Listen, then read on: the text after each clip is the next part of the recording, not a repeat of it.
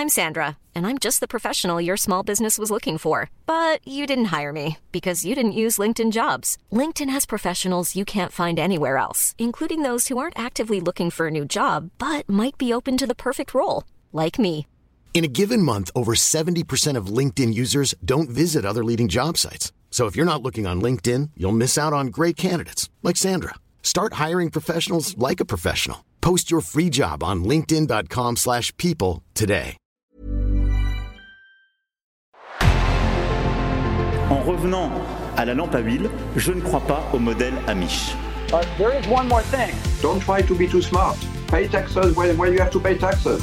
Je ne peux pas répondre à, à votre question, Monsieur le Président, parce que je n'ai pas de monde connecté. And that was a big mistake, and I'm sorry. Welcome to the Cybertruck Unveil. Voilà, je suis localisé en Allemagne. Signaux faibles, le podcast de siècle digital qui décode l'actualité du numérique. Bonjour à toutes et à tous, nous sommes le lundi 8 mai 2023, vous écoutez bien un épisode de Signaux faibles, voici les actualités du jour. On commence avec le marché de l'emploi dans la French Tech, il décline, nous verrons pourquoi. Nous nous pencherons aussi sur les résultats financiers d'Apple, il confirme plusieurs tendances. La Cour de justice de l'Union européenne après ça qui a rendu plusieurs décisions qui clarifient l'indemnisation du RGPD. Et dernière actualité, Amazon et Alexa, le géant américain veut mettre de l'IA dans son assistant. Voilà pour le programme du jour, on commence tout de suite, c'est parti, bonne écoute.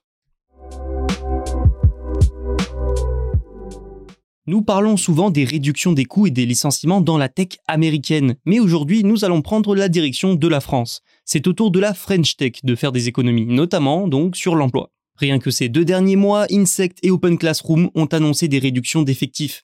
Deux exemples qui reflètent la tendance générale selon le baromètre mensuel du Numéum, un syndicat et lobby représentant des entreprises du numérique. Ce baromètre donc a eu recours aux données de 10 796 startups françaises. Le syndicat explique qu'au mois d'avril 2023, le marché de l'emploi pour ce type d'entreprise s'est dégradé, une première depuis le début de l'année. Et oui, c'est là un fait déjà notable. Après trois mois en 2023 de création nette d'emplois, la tendance est désormais inverse. Les entreprises sont deux fois plus nombreuses à licencier qu'en mars, pour un total de 3600 salariés congédiés. Sans surprise, sur cette période, le nombre de startups ayant recruté a diminué de 69%. Le syndicat précise également que cette tendance vaut pour tout le territoire métropolitain français, mais forcément certaines régions sont eh bien plus touchées que d'autres. C'est particulièrement le cas de l'Île-de-France qui concentre plus de 60% des postes supprimés. Concernant les secteurs touchés, aucun n'est épargné. La green tech, l'IT, le marketing, la fintech ou encore la health tech, tous sont touchés. Mais alors, comment expliquer cette dégradation soudaine de la situation? Selon le Numéum, il faut d'abord chercher du côté de la pression sur les prix, une pression qui empêcherait les startups de répercuter sur leurs tarifs la hausse des salaires et des coûts de fonctionnement. Ensuite, il y a le ralentissement actuel du financement et des investissements, vitaux pour n'importe quelle startup. Numéum a encore une dernière explication. Des consignes pourraient être données en fait par les fonds d'investissement aux startups dans le but de faire des économies, d'où des licenciements. Pourquoi? Eh bien avec la situation actuelle, les investisseurs sont frileux et préfèrent maintenant la rentabilité à la croissance. Enfin, tout cela montre que même les startups de la French Tech sont touchées par l'instabilité économique du moment et ça pourrait durer. Les résultats d'Apple sont tombés et ils rassurent les marchés. Alors oui, ils sont en légère baisse, mais les analystes s'attendaient à une véritable chute bien plus forte que ce qu'a finalement annoncé le géant américain. Surtout, ça confirme une tendance déjà annoncée par d'autres big tech. La semaine dernière, Alphabet, Meta, Amazon et Microsoft ont montré leur capacité de croissance malgré un environnement instable. Pour vous dire à quel point ça rassure, l'action d'Apple a même progressé de 2,5%. Donc oui, les géants de la tech vont mieux. Et alors, les revenus trimestriels d'Apple se sont établis à 94,8 milliards de dollars au dernier trimestre, un recul de 3% sur un an, le bénéfice net, lui, a atteint les 24 milliards de dollars, supérieur pour le coup aux prévisions des analystes. En regardant de plus près ces résultats, outre le fait de rassurer le marché, qu'apprend-on de notable Tout d'abord, notons les progrès de l'iPhone, en augmentation sur un an. Les services ont eux aussi progressé. Du côté des MacBooks et des iPads, par contre, c'est moins la fête avec des baisses. Ensuite, je l'ai déjà un peu dit, il faut retenir les progrès des services. Depuis des mois et des mois maintenant, Apple tente de diversifier ses sources de revenus. qui repose essentiellement sur la vente de produits. Il y a aussi la publicité, mais c'est un marché en difficulté. Restent alors les services. Ce trimestre, ça lui a rapporté pas moins de 20,9 milliards de dollars, une hausse de 6% sur un an. Par service, il faut comprendre la commission prélevée par Apple sur tous les paiements effectués dans l'App Store, mais aussi les abonnements à Apple Music, à Apple TV+, et au cloud. À cela s'ajoute le développement de ces services financiers encore euh, assez récents comme la carte de crédit Apple. Enfin, ce qu'il faut retenir de ces résultats, c'est l'importance des pays émergents et des marchés asiatiques. Nous en parlons souvent à siècle digital. Avec le Covid notamment, Apple s'est aperçu que sa dépendance à la Chine était un défaut.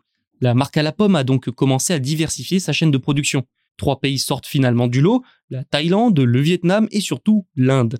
Les premiers Apple Store du pays ouvriront même cette année.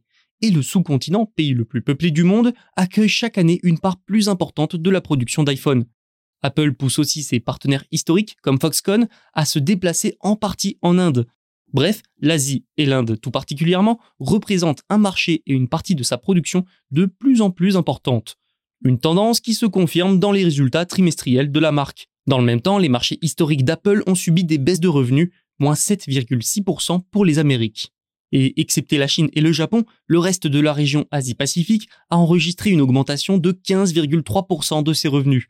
En Inde, c'est même un record trimestriel. Parlons de deux affaires maintenant. L'affaire C321 et la C487-21 à la Cour européenne de justice. Ça ne vous dit rien, c'est normal. Et pourtant, malgré leur nom obscur, elles n'en sont pas moins importantes, ces affaires. Parce qu'elles pourraient créer des précédents en ce qui concerne le RGPD, le règlement européen sur les données. La première affaire traite de l'indemnisation d'une victime en cas de violation du RGPD. La seconde affaire clarifie le type d'informations que vont et peuvent recevoir les personnes qui demandent à avoir une copie de leurs données détenues par une entreprise. Par exemple, si je demande à Facebook, grâce au RGPD, de me donner une copie des données que le réseau a sur moi, quelles données, quel type de données la plateforme va-t-elle me transmettre? Tout Une partie Sous quelle forme? Voilà ce que doit clarifier la seconde affaire. Commençons par la première, l'indemnisation. En Autriche, le tribunal a été saisi par une personne. Cette personne poursuit le service postal du pays et demande des dommages et intérêts. Pourquoi? Eh bien parce que l'organisme a utilisé un algorithme pour prédire les opinions politiques des citoyens via leurs données et sans leur consentement.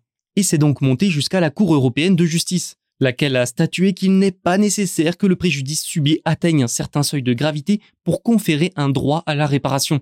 La Cour n'a donc pas fixé de seuil précis pour être indemnisé, en gros. Ça ouvre le champ des possibles. Hein et donc le second arrêt. La Cour a clarifié cette fois la portée et le contenu du droit d'accès d'une personne pour obtenir une copie de ces données. Vous ne pourrez donc pas recevoir une simple liste de données par exemple, mais les entreprises devront vous donner des documents complets ou des extraits complets. Le tout de manière compréhensible. Voilà, ce sont deux affaires et deux verdicts pas simples à comprendre, j'ai essayé de vous les vulgariser au mieux, Retenons pour résumer que ces deux arrêts pourraient servir d'exemple pour l'indemnisation des victimes et la fourniture des données personnelles en cas de non-respect du RGPD. Un nouveau concurrent dans la course mondiale à l'IA, et il s'agit ni plus ni moins que d'Amazon. Le géant américain cherche à ajouter une nouvelle technologie de chatbot à Alexa selon Insider. Un exemple dans un document interne décrit Alexa comme générant une histoire pour un enfant qui lui a demandé de raconter une histoire sur un chat et une lune. Il décrit également l'utilisation d'une caméra Echo Show qui voit l'enfant tenir un jouet Olaf de sorte qu'il intègre le personnage dans son histoire. Pour intégrer un chatbot du style de ChatGPT donc à Alexa, Amazon s'appuierait sur son propre grand modèle de langage. Une politique à la Google donc et non à la Microsoft qui utilise GPT le modèle d'OpenAI. Amazon appelle son modèle le Alexa Teacher Model. Le but est donc de rendre Alexa plus performante, interactive et conversationnelle. Sur la base des documents divulgués, Amazon envisage Alexa comme une entité qui pense. Alexa pourrait ainsi répondre à encore plus de questions et faire encore plus de choses pour l'utilisateur sur demande. Mais au-delà de la simple amélioration, ça permettrait aussi à Amazon de rebooster un assistant vocal en perte de vitesse. Durant sa vague de licenciements massifs, 2000 personnes de la division travaillant sur Alexa ont été remerciées. Alexa qui est difficile à monétiser également. L'IA peut donc représenter de nouvelles opportunités en termes d'utilisateurs, mais aussi en termes de revenus. C'est tout pour aujourd'hui, on se retrouve dès mercredi pour un nouvel épisode. D'ici là, n'oubliez pas de vous abonner pour ne rien manquer et tous les podcasts de Siècle Digital sont disponibles sur siècledigital.fr et les plateformes de streaming. Mom deserves the best, and there's no better place to shop for Mother's Day than Whole Foods Market. They're your destination for unbeatable savings, from premium gifts to show-stopping flowers and irresistible desserts. Start by saving 33% with Prime on all body care and candles. Then get a 15-stem bunch of tulips for just $9.99 each with Prime. Round out Mom's menu with festive rosé, irresistible berry chantilly cake, and more special treats. Come celebrate Mother's Day at Whole Foods Market.